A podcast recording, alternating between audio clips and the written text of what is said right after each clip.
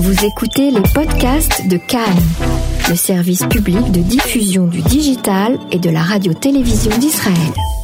Nous sommes avec Ouriel Boubli, bonsoir, merci de répondre à nos questions. Notaire et avocat au barreau de Tel Aviv, euh, et cela depuis 15 ans. Alors vous avez participé à une, conférence euh, cette semaine où il était question euh, de fiscalité avec une dans une perspective comparative entre entre la France et, euh, et Israël, il, euh, il, a été question entre autres euh, de CRS. Alors pour ceux qui ne qui ne sont pas familiers avec ce vocabulaire, en, en quoi cela consiste-t-il? Oui, bonsoir. les règles CRS, c'est les règles des échanges automatiques ou les règles qui appliquent aux banques quelles règles ils doivent respecter concernant les comptes qui sont gérés chez eux. Mm-hmm. D'après ces règles-là, les banques israéliennes avait le devoir jusqu'à juin 2019 de cibler les comptes entre des comptes israéliens et des comptes que la banque prétend qui devaient être euh, déclarés euh, dans un pays étranger. Ça peut être la France, ça peut être la Suisse et euh, d'autres pays. C'est qu'on comprend bien qui a la, sur qui repose la charge de déclarer. Là, qui déclare quoi ici dans cette dans ce cas de figure? La, la, banque avait la, la banque avait le la charge de vérifier euh, les comptes mhm. et de cibler, de faire des, des, fichiers des comptes bancaires de tous les comptes qui sont gérés chez, chez eux. Et à ce moment-là, ils, devaient, ils avaient le devoir d'envoyer une lettre euh, au client et le client avait la possibilité de s'opposer. Euh, Du mhm. moment que la banque avait préparé ces fichiers-là, euh, il devait le transférer au fisc israélien. Et d'après ces règles-là, euh, en mois de septembre, c'est-à-dire vraiment maintenant, euh, fisc israélien normalement devait le libérer au fisc euh, étranger. Mhm. Maintenant, euh, la banque, d'après ces règles-là, devait cibler des comptes à deux cas de figure, des comptes jusqu'à un million de dollars et des comptes qui sont au-delà d'un million de dollars. Et la banque devait vérifier si le client euh, a un sorte de lien euh, vers un pays étranger. Par exemple, euh, un passeport étranger, une adresse à l'étranger, etc., etc. Du moment que la banque sur des comptes qui a au-delà d'un million de dollars, la banque pouvait vérifier carrément 5 ans en arrière. Donc on parle de, de, de sommes, donc euh, si on ouvre un compte à, euh, avec 100 euh, 000 ou 200 000 dollars, ça ne s'applique pas? Non, ça s'applique aussi. La banque, elle devait décider des comptes entre jusqu'à un million et au-delà. Ah, jusqu'à D'accord, ok. Oui, mais au-delà d'un million de dollars, la banque avait le devoir carrément de vérifier 5 ans en arrière. D'une manière générale, les comptes, ont, les, les, fichiers qui ont été faits, c'est pour euh, à partir de janvier 2017. Et du moment que la banque elle est arrivée à une conclusion que ce compte-là, d'après elle, c'est un compte qui doit être aussi déclaré dans un pays étranger, et eh bien à ce moment-là, euh, la banque a envoyé une lettre au client. Il faut savoir que d'après la loi, la lettre qui a été envoyée, elle n'est même pas une lettre recommandée, ça a été envoyé comme ça. Et le client avait la possibilité de s'opposer. Maintenant. C'est-à-dire de euh, s'opposer alors, je vais vous expliquer. Mhm. C'est que, d'abord, sur les lettres qui ont été envoyées, au début, ça a été envoyé pour l'année 2018. Et vu que la loi euh, israélienne a été nommée euh, très très tard, le délai pour s'opposer, les lettres ont été envoyées en février, le délai pour s'opposer, c'était que de deux semaines, trois semaines, et la majorité des clients, ils n'ont même pas arrivé, ils n'ont pas eu la possibilité de le faire. pour l'année 2019, ça a été envoyé au mois de mai, il y avait 83 euh, jours pour s'opposer et il faut savoir que c'est aussi annuel. Pour s'opposer, euh, d'après les règles, il faut fournir, euh, il faut avoir, il faut respecter deux critères, on va dire. Premier critère, c'est fournir un certificat de résidence fiscale des mhm. autorités israéliennes, qui veut dire que ce client, d'après les autorités israéliennes, il est fiscalement israélien, et une déclaration du, du client qui déclare que lui, il est fiscalement israélien. Du moment que le client a respecté ces deux euh, obligation et sinon il a préparé une opposition avec euh, un avocat d'une manière euh, complète, on va dire, la banque devait changer chez dans leur fichier le, le compte de compte étranger que il doit être déclaré de compte qui doit être déclaré à l'étranger à un compte mhm. israélien. ce qui est important à dire que vu ces nouvelles règles, euh, même vis-à-vis des banques, ça, a facilité, on va dire, les démarches, parce que jusqu'à présent, les banques, chaque banque, des fois chaque agence, euh, euh réagissait de, de, de, la manière qu'ils pensaient le mieux qu'il fallait réagir, on va dire. C'est eux-mêmes qui décidaient euh, qu'est-ce qui est bon, qu'est-ce qui est pas bon, et beaucoup de fois, c'était vraiment, ça ramenait à l'absurde. L'absurde, c'est-à-dire quel type de situation on, on avait à bah, faire Je vous donne, je vous donne un petit exemple. Il y a eu des quand un client fait un virement de son compte privé en France mhm. vers un compte sur son compte israélien, bah, la banque commençait à réclamer des documents des experts comptables ou d'avocats français qui attestaient que le compte a été déclaré.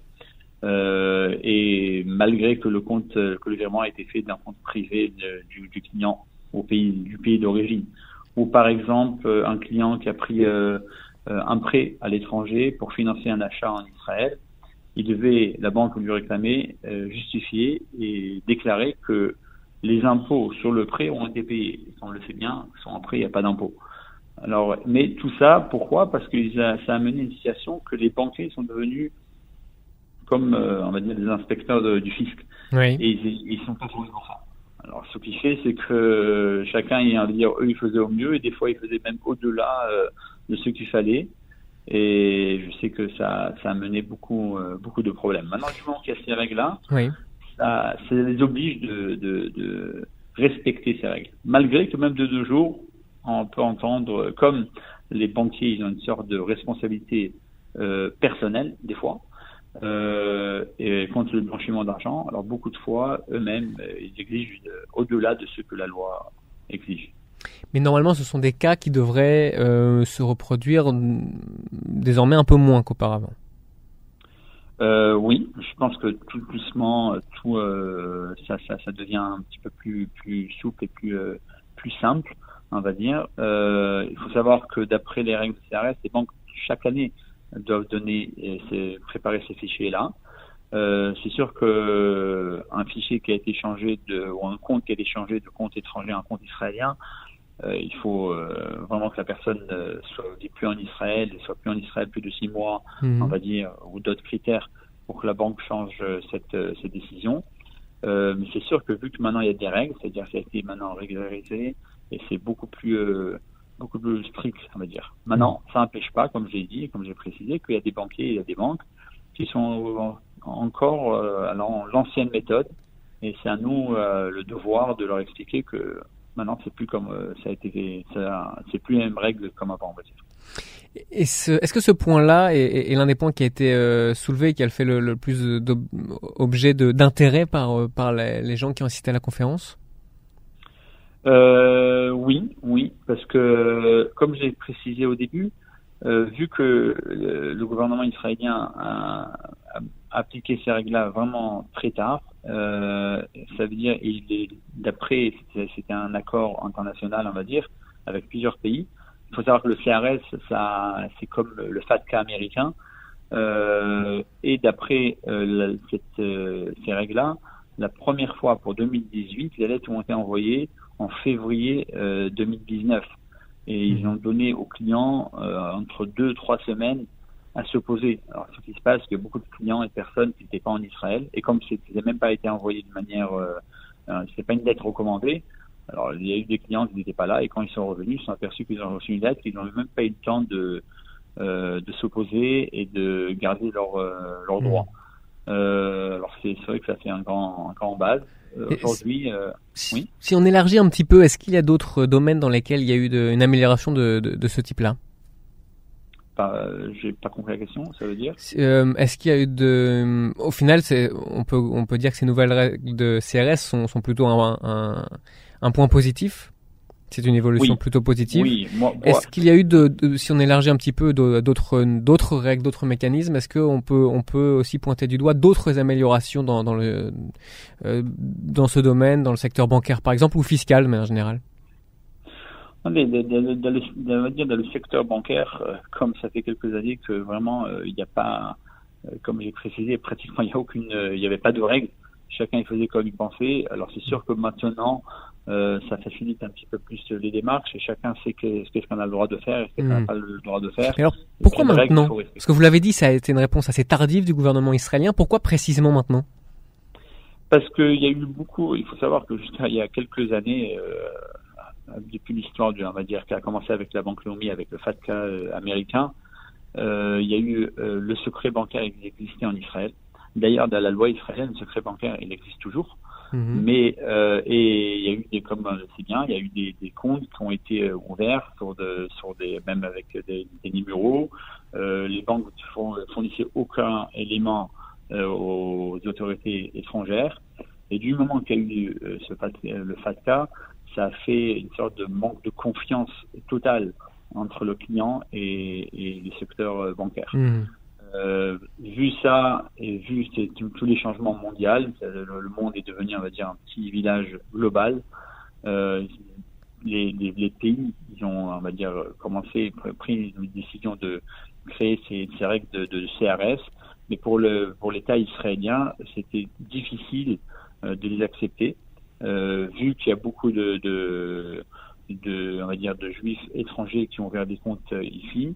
Euh, vu qu'il y a eu beaucoup d'investissements aussi en Israël. Mhm. Mais comme, euh, comme je l'ai précisé, on est devenu un petit village global.